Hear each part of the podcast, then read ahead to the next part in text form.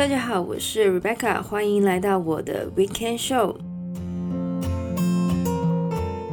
我们来到二零二零年的五月的第一个周末，其实我现在已经分不清楚时间到底是过得快还是过得慢。因为呢，如果你 stuck 在家里面的时候，你会觉得时间过得好慢。但是到周末或是突然间发现已经是五月的时候，我又觉得时间怎么过这么快？所以我现在对于时间的感觉真的有点分裂。那么节目呢，已经做了大概快超过一个月了。今天终于要跟大家说，我节目终于有这个 Instagram account。之前因为我太懒了，所以没有在做这件事。那么如果大家想要 follow 的话呢，可以搜寻 at Rebecca's Weekend，也就是 R E B E C C A S W E E K E N D 这一个 handle。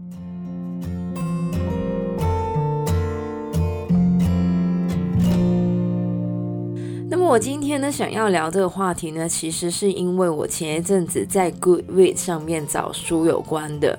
那么 Goodreads 呢，是全球应该算是最大的这个书评网站。那么有时候呢，我想要找书的时候呢，都会去看一下就是 Goodreads 上面的评论。那么很多时候呢，我其实没有特定的目标，只是想要随便逛。然后呢，我发现这个 Goodreads 的 algorithm 呢，不断推荐一些就是 self help 或是自我成长的工具书给我，which 我承认我非常喜欢看自我成长的工具书。我前一阵子呢才看完一本非常 classic 的自我成长的工具书，书名呢叫做 Your Own Worst Enemy。不过呢，我个人对于自我成长工具书呢还是有一点意见的，所以呢这一期节目呢将会是我对于自我成长工具书的一些感想。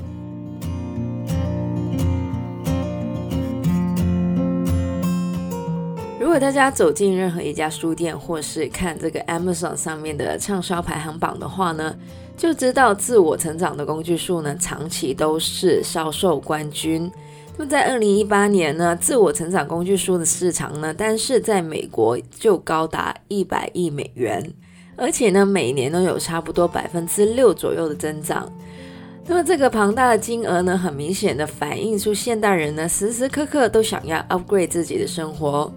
当然，做人一定要有追求嘛，要不然跟咸鱼有什么分别呢？但是呢，这些自我成长的工具书真的对我们有好处吗？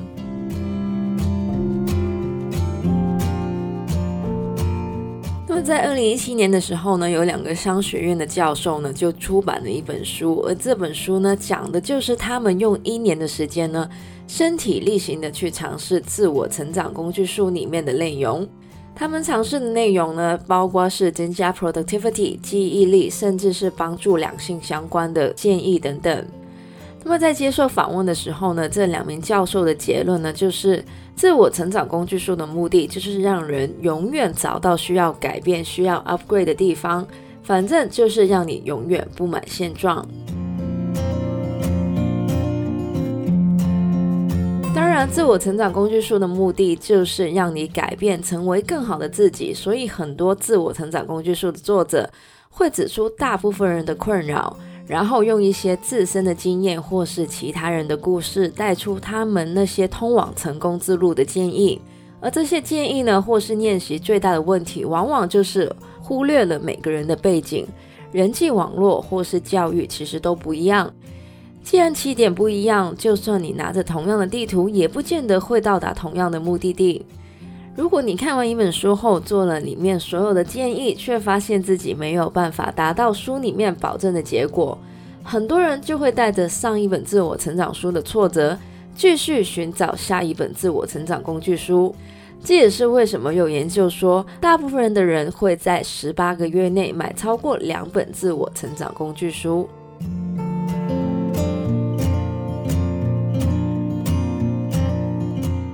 其实，所谓的成功、快乐生活、行动力、交际能力、时间管理等等这些自我成长工具书里面经常探讨的主题，都是一些因人而异的课题。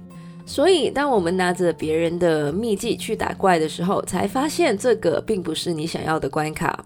而就算你追求的跟作者所说的是一模一样也好，个人背景还有时间点，其实会有很大的影响。那么在这边呢，要说一个例子呢，就是二零零六年出版的《The Secret》这一本书。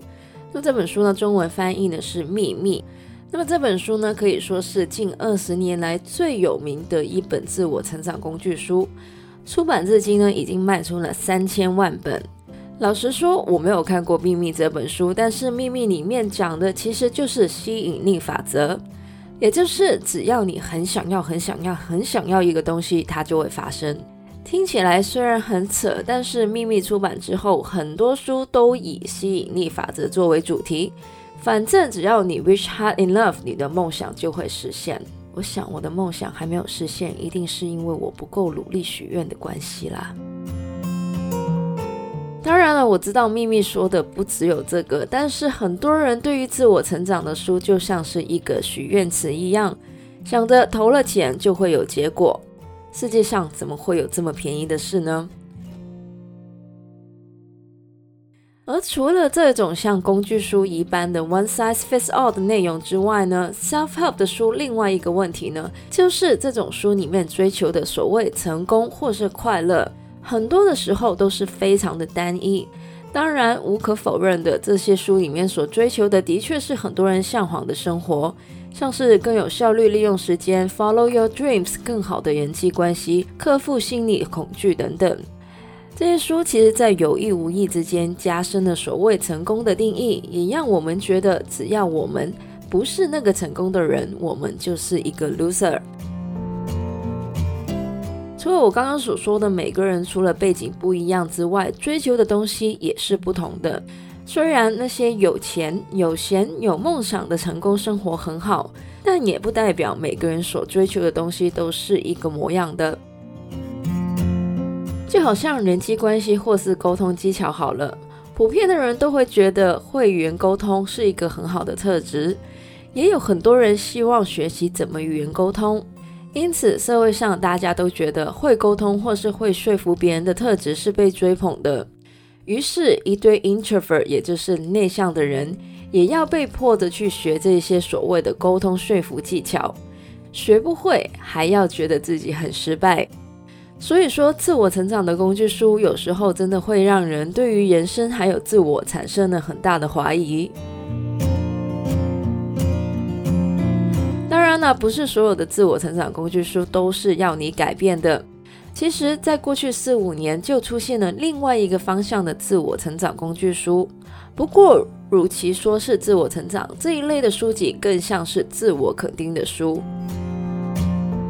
而在这一个类型的自我成长工具书里面，推销的再不是你要做 XYZ 就可以成功变成更好的自己，这一种自我肯定式的书籍，很多都是希望大家改变觉得自己不足的想法。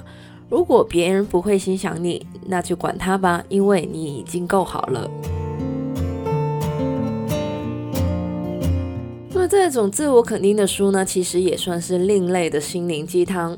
那么在过去两三年里面呢，卖的最好的这一种自我肯定的书籍呢，就是这个 Mark Manson 的《The Subtle Art of Not Giving a F**k》。中文的翻译呢，就是管他去死，越在意越不开心。另外呢，像是这个 Seva Light 的 The Life Changing Magic of Not Giving a F，也是在这个类别里面非常有名的。可以看得出来，这一类的书很爱 drop 这个 F bomb，因为这些书就是要给人那个管他的，我就是我的感觉。当然，这一种自我肯定的书籍，虽然听起来好像是一种清流。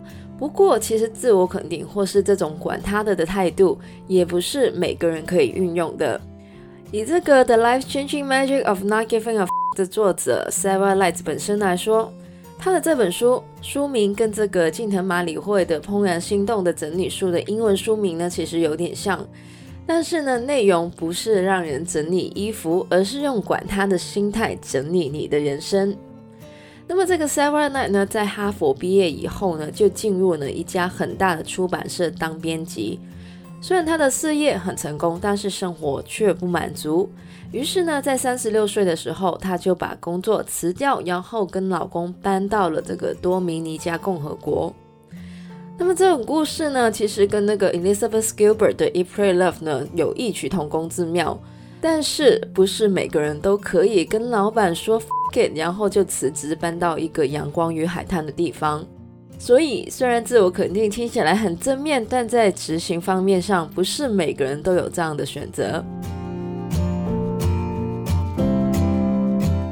那么问题来了，既然自我成长工具书太笼统，自我肯定的书又有点 self-absorbed 不切实际，到底我们要不要看这一类的书呢？其实我个人并不反对 self-help 的书。节目一开始我都说了，其实我非常喜欢看这一类型的书。但是我觉得，其实看任何类型的书都一样，大家都希望看完书之后可以有一些新的知识或者是技能。如果书里面有可以用的地方，就记下来，想想可以怎么实行；没有用的话就算了，反正每年都出版这么多自我成长工具书。另外，就是要学习什么时候该自我肯定，什么时候该自我成长。如果你有一个坏习惯想要改进，当然没有问题，但是也不需要在鸡蛋里面挑骨头，硬要把自己不喜欢或不擅长的事情改掉。最后呢，我想要跟大家分享的就是我是怎么挑选这一类型的书的。那么针对这一种自我成长的工具书呢，我其实还是比较现实的，所以呢，我比较偏向 productivity 的书。因为实用嘛，谁都想要更快的时间做更多的事。当然，我觉得排行榜是一个很好的指标，但并不是所有排行榜上的书都一定适合我。所以呢，我会用相关的方法去找。比如说，我会在 Amazon 或是博客来上面找一本我看过觉得不错的书，然后呢，他们下面其实都会有一些相关书籍的推荐。所以呢，我就可以用这一方法知道一些相关话题的书。不过呢，其实我觉得看书评或是看 review 呢也是很重要的。所以呢，我都会看那些给一颗星就是最烂的评论，或是那些给三颗半星的那种评论，因为我觉得那种评论好像比较实际一点。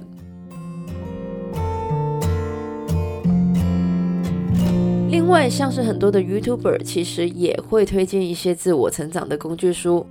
当然，他们有时候会很夸张的说这是改变他们一生的书，但是撇除这一些比较夸大的东西，我觉得很多时候还是可以参考的，因为他们也是读者嘛。当然，如果你想要看自我成长的工具书，是想要改变自己的生活，这个出发点其实很好，但是改变生活是一个很大的目标，所以最好还是在买这类书之前，好好的思考你最想改变的。一个或是两个面向开始，然后才找相关的书来看。最后看完一本书，不代表你的人生就可以改变得更好。更重要的还是行动。像之前所说的，自我成长的工具书只是一个工具，或是一张地图，并不是一张中了奖的彩票。就算是，其实你也要亲身去 cash in 吧。